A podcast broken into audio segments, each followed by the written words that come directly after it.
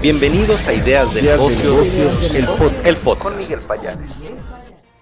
La información más relevante del mundo de los negocios este 25 de febrero son el conflicto Rusia-Ucrania, cuáles serán sus posibles efectos para las cadenas de suministro, nos explica CETIS Universidad. México debe de actuar y prevenir un posible desabasto de energéticos. Grupo Alibaba y Atomic 88 capacitarán a empresarios de Latinoamérica ante el crecimiento del comercio electrónico. Esta feta invertirá 2.108 millones de pesos en 2022. La plataforma OLX Autos acelera expansión en México. Se alían Clip y Agenda Pro para apoyar a las pymes mexicanas. Alsea suma cuatro trimestres de crecimiento sostenido en ventas y su EBITDA es también positivo en todas las regiones durante el 2021.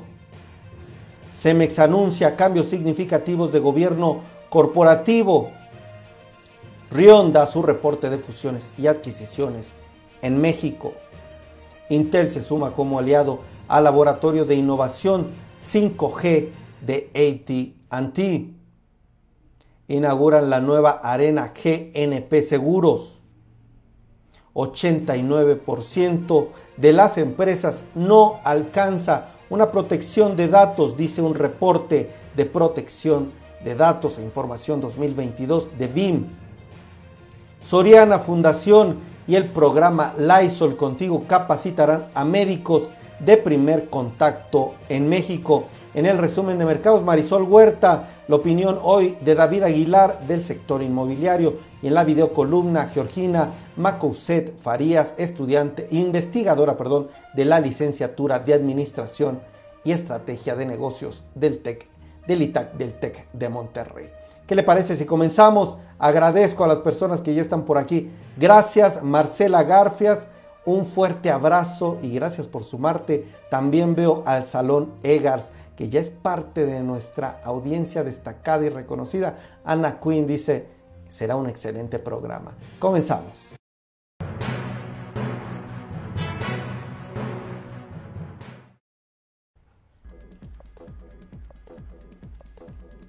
El conflicto entre Rusia y Ucrania traerá efectos para las cadenas de suministro. Esto de acuerdo a un análisis de CETIS Universidad sobre el impacto generado por este conflicto. Después de casi dos años de verse golpeados por la pandemia, las cadenas de suministro ahora, dice CETIS, enfrentan un contexto que pondrá nuevamente a prueba su resiliencia. El abastecimiento mundial está a punto de ser testigo de un curso, dice el CETIS, impredecible por el enfrentamiento armado.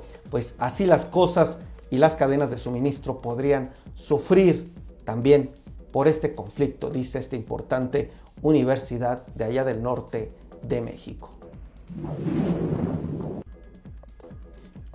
México debe actuar y prevenir un posible desabasto de energéticos que podría enfrentar por el conflicto entre Rusia y Ucrania. Esto Dicen se debería apostar por la diversificación de la electricidad. De acuerdo con Tania Mijares, especialista del despacho especializado Bustamante Masfreir, consideró que México está obligado a implementar medidas que permitan mitigar cualquier impacto en el suministro eléctrico energético y en la población. Este impacto del conflicto no solo será un aumento de precio de los energéticos, sino también en la agroindustria. Pues este conflicto sigue dando de qué hablar y bueno, ¿qué les parece? Ustedes han escuchado pues todo este conflicto armado que está sucediendo entre Rusia y Ucrania, pues también en los negocios y en las inversiones obviamente está teniendo un efecto y así dan cuenta los especialistas.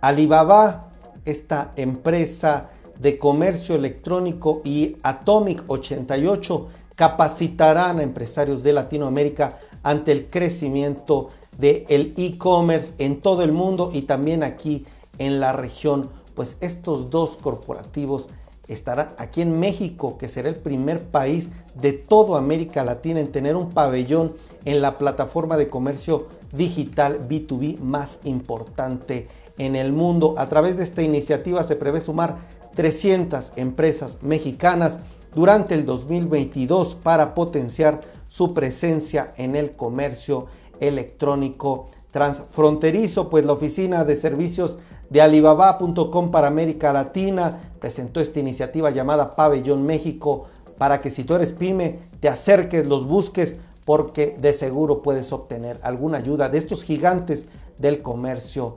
electrónico. Dice Julián A. Torres, eso no lo había escuchado y dice Ana Quinn, no a la guerra. Gracias estimados por sus comentarios. La firma Estafeta realizará una inversión durante el 2022 por 2.108 millones de pesos, 150 millones de pesos más que en 2021, con lo que la empresa vuelve a romper su récord de inversión en este año. La firma, que es un integrador logístico 100% mexicano, Estafeta, está muy enfocada en el tema de sostenibilidad ambiental, social y financiera y también parte de estas inversiones se enfocarán a estos temas. Pues, ¿qué le parece en medio de esta situación? Empresas mexicanas siguen invirtiendo en el país, lo cual pues da certeza en el crecimiento económico y los empleos.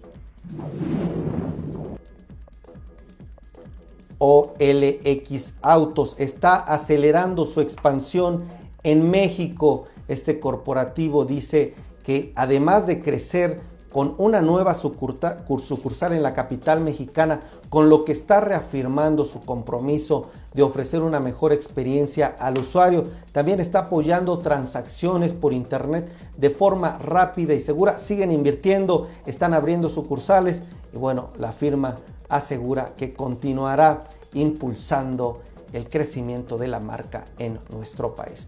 Ustedes lo conocen, saben que se dedican a la compra y venta de autos seminuevos, ubican esta marca, antes vende tuauto.com. Vámonos con más información.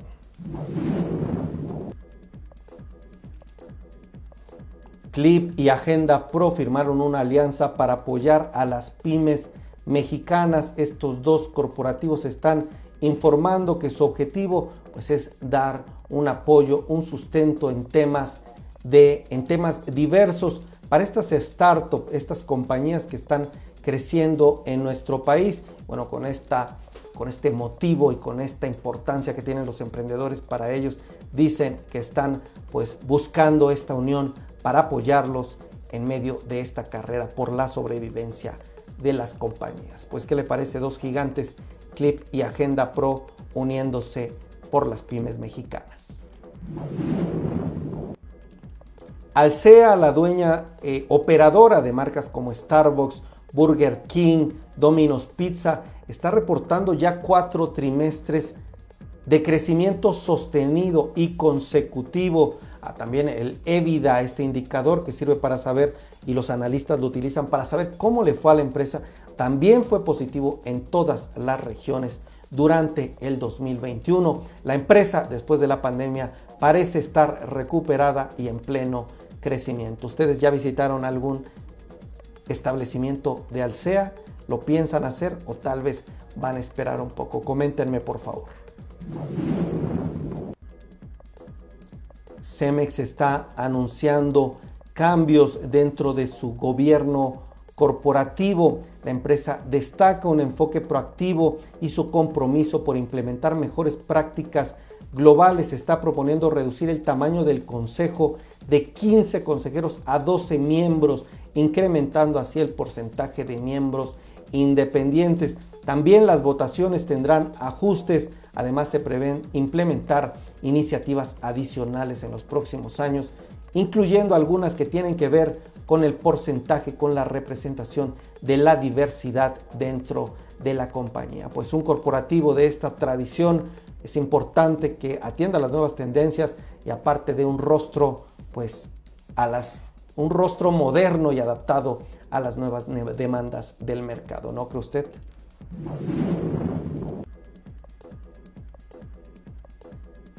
Intel se está sumando como aliado al Laboratorio de Innovación 5G de AT&T México para contribuir al desarrollo de un ecosistema 5G que acelere los casos y experiencias de uso que serán impulsados con esta nueva tecnología móvil en el país. Pues Intel, AT&T conformando esta importante alianza.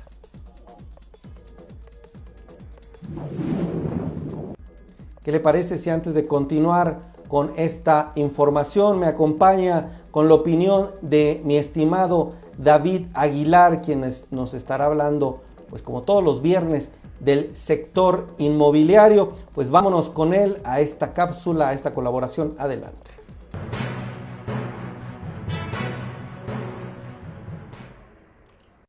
Hola, ¿qué tal? Buenas tardes, Miguel. Te mando un cordial. David. Hola, ¿qué tal? Buenas tardes, Miguel. Te mando un cordial saludo a ti.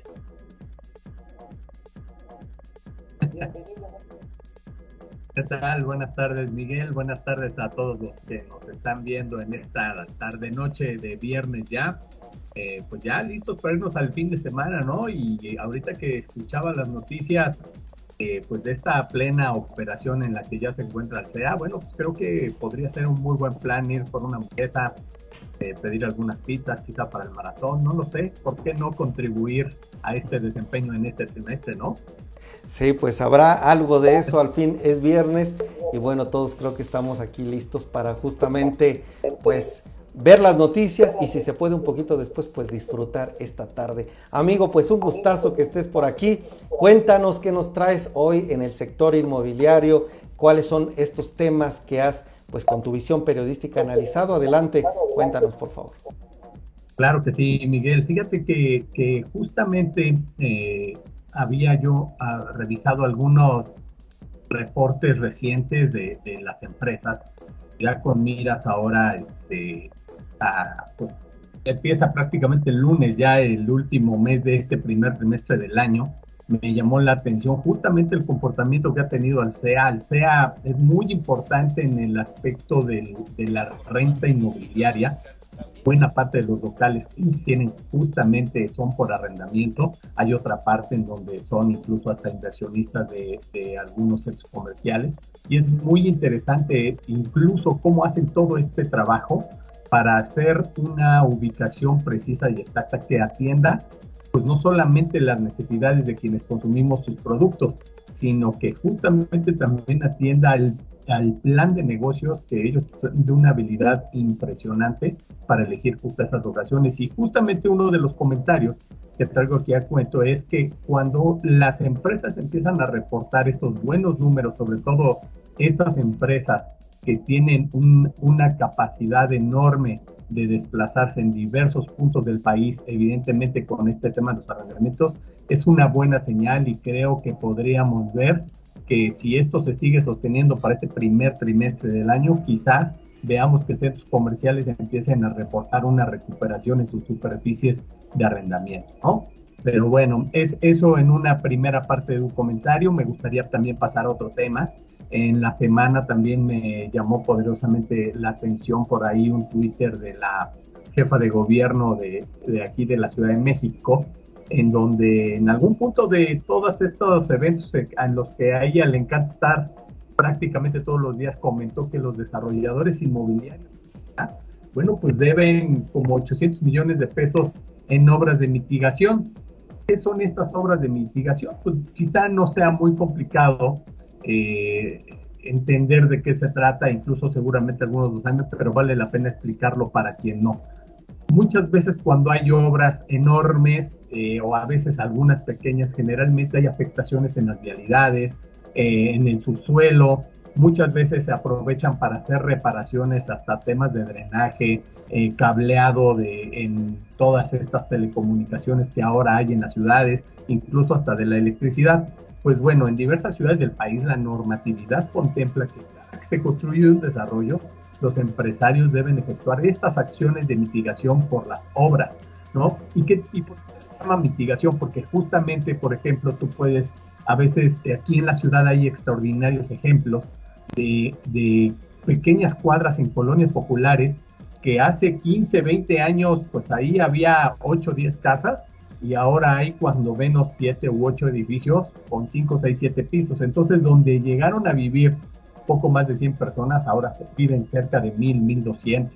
Entonces, eso tiene un impacto muy importante. Bueno, hay obras de mitigación para eso, entre ellas justamente que el agua sea la suficiente para atender esa nueva demanda, que el suministro de energía eléctrica con los transformadores pertinentes sean los necesarios para que justamente la gente que va a estar viviendo ahí no tenga problemas con el servicio eléctrico. Bueno, estas obras de mitigación de ese tamaño es lo que deben 800 millones de pesos los desarrolladores de vivienda. ¿Y por qué viene a cuento? Porque justamente hace dos semanas platicábamos aquí en este espacio que se había firmado un convenio en donde se iba a impulsar el desarrollo inmobiliario de manera particular como parte de la agenda de reactivación económica de la ciudad. Pero bueno, pues si eh, por algo sacó la jefa de gobierno este tema en la semana, seguramente es porque no han cumplido esa parte del convenio. Muchas veces viene en la letra pequeña o a veces ni siquiera se pone porque es un pacto, digamos, este, entre quienes hacen ese acuerdo, pues de cumplir esa parte. Y bueno, pues ahora ha sido un interesante llamado de atención de la jefa de gobierno. Y bueno, pasando a otro tema, Miguel, ¿te acuerdas también que hace unas pocas colaboraciones hablábamos de cómo el Aeropuerto Internacional Felipe Ángeles estaba no solamente atrayendo la atención, hablamos de que se prevé que en los próximos dos años un millón de personas van a llegar a vivir en los municipios de los alrededores. Bueno, pues además de que está detonando la inversión, bueno, Lamentablemente nunca faltan los vivales y que se aprovechan justamente de esta creciente demanda, tanto de quienes quieren invertir o como de quienes quieren habitar en la zona por una cuestión de trabajo. Bueno, pues en la semana se dio a conocer que casi este este nuevo aeropuerto. Bueno, hay desarrolladoras inmobiliarias y desarrolladoras, les digo porque son fantasmas, este, pues, están defraudando a la gente, ahí están vendiendo propiedades, están vendiendo casas en donde prácticamente no hay nada. Entonces, nosotros aquí hemos puesto mucho énfasis, mucha atención sobre el atractivo inmobiliario que está teniendo de manera particular este aeropuerto. Bueno, pues también hacemos un interesante, bueno, no un interesante, un importante llamado a si estás pensando en invertir, ten mucho cuidado, asegúrate que de verdad este, la desarrolladora sea una empresa bien constituida y sobre todo que de verdad esté dentro de los planes de desarrollo urbano para que evites caer en un fraude. Eh, por último, Miguel, pues solamente comentar, pues se dio a conocer el, el desempeño de la industria de la construcción. INEGI dio a conocer la cifra el día de ayer. Eh, pues no hubo buenas noticias para este sector.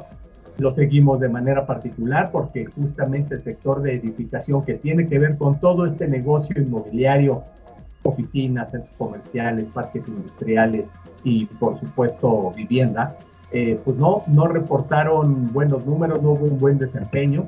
Y muy interesante, por ahí un analista comentó que, bueno, no solamente fue la falta de inversión pública, sino que incluso la creciente participación de ingenieros de la infraestructura del país fueron uno de los factores para que el valor de producción de las empresas registraran un crecimiento de apenas 0.2% respecto al año previo, o sea, marginal, se quedaron tal y como estaban el año pasado, donde ya se resentían justamente los efectos de la pandemia que inmovilizó en buena medida los proyectos de toda índole, como aquí ya lo habíamos comentado, y bueno, de la mano con que la cartera de, inversión pública en proyectos, pues realmente es magra, solamente hay tres cosas relevantes, las conocemos bien, el nuevo aeropuerto, el tren Maya y dos bocas, y todas ellas justamente las está ejecutando el, ejército mexicano. Entonces, pues no hay una distribución de la riqueza. Esto es un indicador de que, bueno, pues creo que es muy importante que por fin eh, se dé a conocer ese segundo eh, plan de infraestructura que, bueno, lleva detenido ahí más de medio año. Seguramente van a esperar a que haya un nuevo presidente en el Consejo Coordinador Empresarial para presentarlo.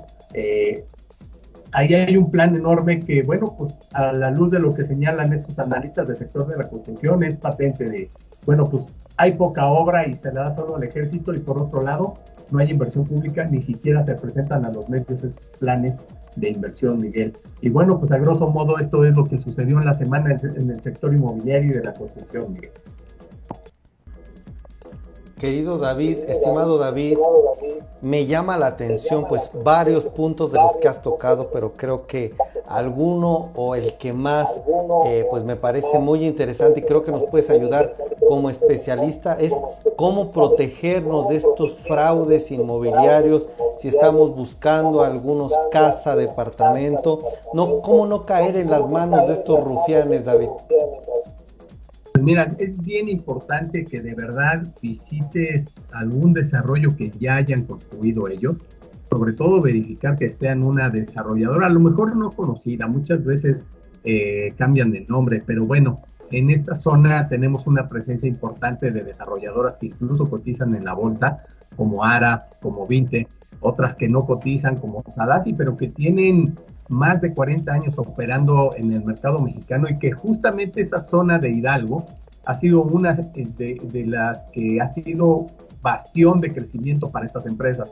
Entonces creo que un primer, una primera recomendación es que verifiques que sea una empresa conocida. Segundo, no hagas una elección sobre planos, que te lleven a ver el, el desarrollo y sobre todo que te muestren qué han hecho antes. Y por supuesto, de ninguna manera firmes ningún papel que no tenga logotipos y evidentemente que si los tiene, que no sean estos fotocopias. Debe haber una calidad en el servicio y estas empresas, las empresas fantasmas, realmente no son muy sofisticadas. A veces buscan sorprender a la gente que con solo ver un logotipo eh, piensan que esto pues ya es algo serio. Y por último, te lo voy a decir, este, al momento de hacer, de ir a hacer tu compra, ir a visitar, realmente vale la pena este, ser cínico, ¿eh? O sea, realmente ellos quieren venderte un producto, tú tienes el dinero con el cual tú podrías comprarles ese producto, bueno, se vale que hagas todas las preguntas, de ninguna manera te sientas apenado o ya comprometido. Si en algún momento dijiste que sí, que sí comprabas, no, se vale echarse para atrás y negarse rotundamente. Yo serían esos cuatro consejos que les daría a todos para que no caigan en manos de estos rufianes. Pues hay que estar muy pendientes, como siempre, estimado David, muy interesante esta participación. Tres temas destacados, de los cuales, bueno, estoy destacando o estoy tomando solo uno, pero te agradezco, querido amigo, por siempre compartirnos toda esta información. Te mando un fuerte abrazo y que tengas un buen fin de semana. Igualmente, que pasen un extraordinario fin de semana todos ustedes por allá. Un gusto, como siempre. Abrazo.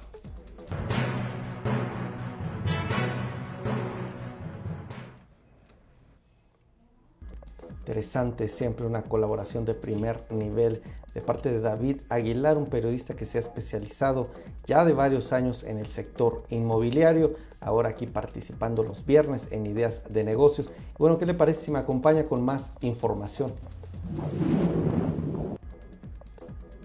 La empresa Rion está reportando cómo le fue a las fusiones y adquisiciones en enero del 2022 y el corporativo, esta firma de análisis señala que se registraron 12 transacciones en el primer mes del año, cifra 28% mayor al número de operaciones registradas durante enero del 2021. Destaca la compra del estadounidense Jafra por parte de Betterware México por 225 millones de dólares en enero del 2022 el sector con más actividad fue el de la industria manufacturera e ingeniería, con siete transacciones reportadas o un 38% del total.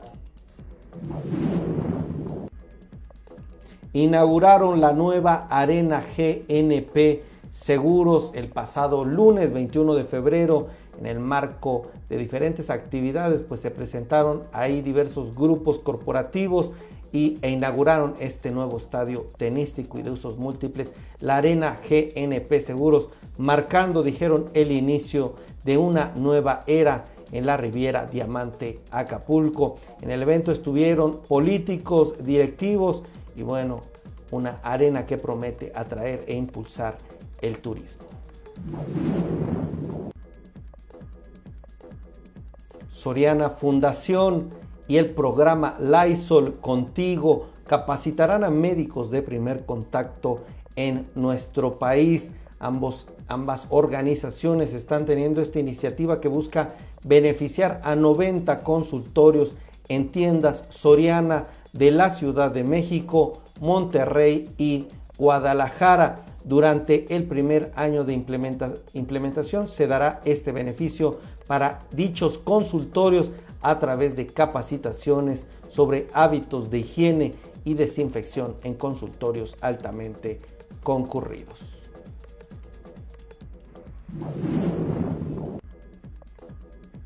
89%, repito el dato, 89% de las empresas no alcanzan una protección de datos. Esto de, de acuerdo con el reporte de protección de datos 2022 de parte de BIM que está revelando este dato importante. También añade que 67% de las empresas están recurriendo a soluciones basadas en la nube para proteger sus datos. Ahí está la información, hay que tener cuidado, sobre todo si están dentro del mundo de los negocios, sus datos pueden estar desprotegidos.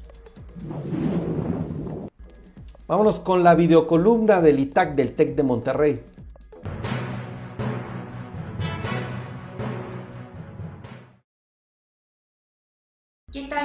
Día. Es un placer para mí estar el día de hoy con todos ustedes platicando de un tema tan relevante para nuestro México, que es la libertad de expresión y cómo es una base tan fundamental en la lucha contra la corrupción. No olvidemos que la libertad de expresión es un derecho humano, constitucional, fundamental e inherente, que inclusive forma parte de nuestra naturaleza humana. De acuerdo a la Comisión Nacional de Derechos Humanos, toda persona tiene el derecho a la libertad de pensamiento y expresión. Este derecho comprende la libertad de buscar, recibir y difundir información e ideas, ya sea oralmente, por escrito o a través de las nuevas tecnologías de la información, como es el caso de dispositivos móviles, redes sociales, entre otros. El cual no puede estar a censura previa, sino a responsabilidades ulteriores expresamente fijadas por la ley. Y ahora bien, ¿qué relación hay entre este derecho y el combate a la corrupción? De manera muy personal les comparto que este derecho, más allá de ser nuestro por el hecho de que somos seres humanos y ciudadanos, considero que es una gran responsabilidad y sobre todo un poder gigantesco. La lucha contra la corrupción inicia cuando decidimos alzar la voz, cuando nos involucramos activamente y cuando somos íntegros. Un México libre de corrupción está en manos de todos nosotros y no solo de unas cuantas personas es de suma importancia la participación activa ciudadana. Los invito a involucrarse cada vez más, a ejercer su derecho y su poder de libre expresión, a difundir y exigir transparencia al Estado, a alzar su voz, todas las veces que sean necesarias. También es cómplice el que calla, a ser agentes de cambio para hacer de nuestro país cada vez un lugar mejor y más libre de actos de corrupción. Ya para cerrar, les agradezco mucho el espacio que me otorgaron el día de hoy les deseo un excelente día y espero verlos de nuevo muy pronto. Muchas gracias.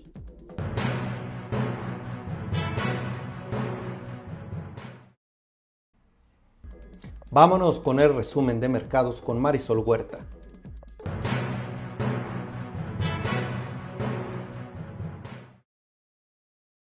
¿Cómo estás, Miguel? Buenas tardes, buenas tardes al auditorio. Y bueno, pues ya estamos llegando al final de esta semana, que en materia pues bursátil y a nivel general ha sido una semana bastante complicada.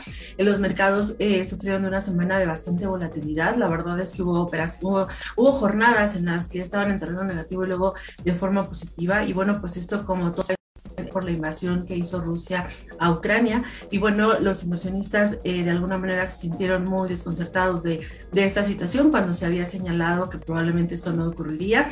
Al final, en el balance, los, las operaciones financieras están eh, finalizando en terreno positivo y esto porque, bueno, pues eh, al cierre de semana se señaló que podría haber una negociación nuevamente por parte de Rusia, pero por otro lado también estuvieron haciendo como un balance de, de, lo, de lo que la situación podría estar generando y hubo cierta calma, pero esto de todas maneras la principal preocupación que hay dentro de los inversionistas es que de continuar y de acelerarse esta situación de tensión bélica pudiera generar un deterioro o un retraso en la parte económica, con lo cual, pues bueno, esto provocaría tal vez nuevamente un nivel de recesión. Recordemos que todas las economías y principalmente los mercados europeos se encuentran todavía muy débiles porque estamos saliendo de lo que es la pandemia y entonces ahí es donde se encontraba más de incertidumbre por parte de los analistas eh, con respecto a eso y también en el caso de Estados Unidos, cuál sería la acción que pudiera tener el Banco, el Banco Central central con respecto a las tasas de interés. Recordemos que también estamos en un escenario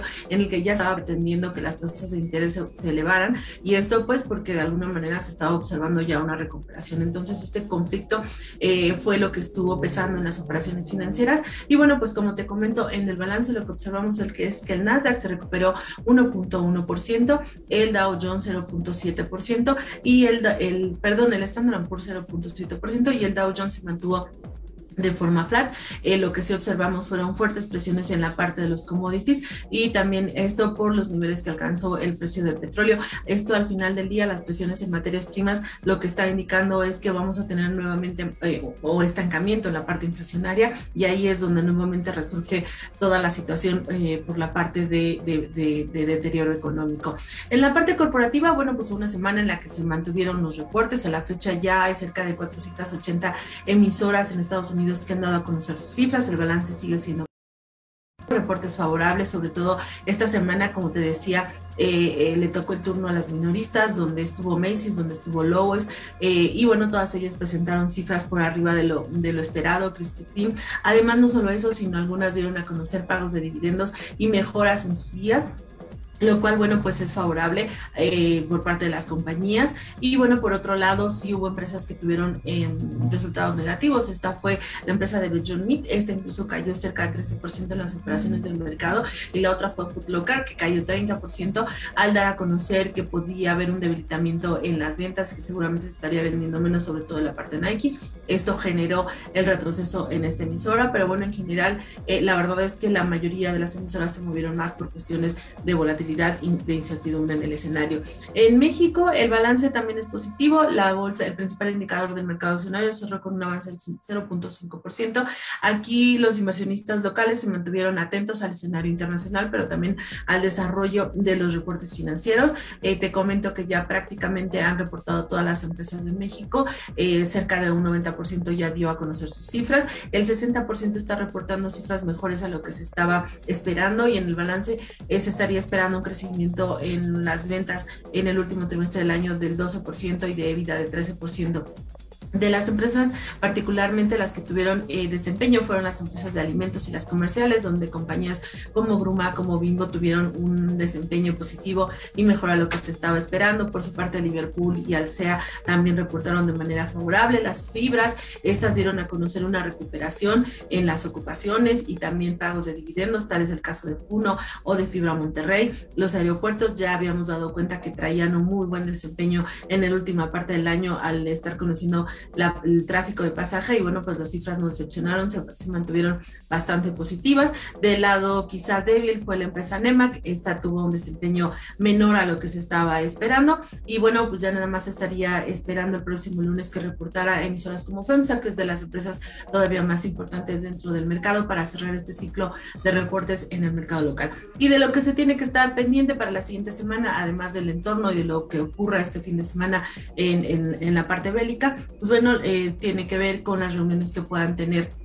algunos ministros, eh, sobre todo de la parte de Estados Unidos, el presidente de la Reserva Federal, recordemos que ya el lunes es cierre de mes y en marzo sería la junta eh, por parte de la Reserva Federal. En México eh, se estaría dando el informe trimestral y también se estarían dando a conocer datos de empleo en Estados Unidos, una vez que el tema bélico pueda minimizar un poco la importancia, los inversionistas regresarían a esta parte de indicadores económicos, por lo cual, pues bueno, vamos a estar pendientes y bueno, pues esto no deja de anticipar que pudiera ser nuevamente una semana eh, la siguiente de volatilidad. Y bueno, pues esto sería lo más relevante en la parte de mercados, Miguel. Que tengan linda tarde y sobre todo un buen fin de semana. Hasta luego.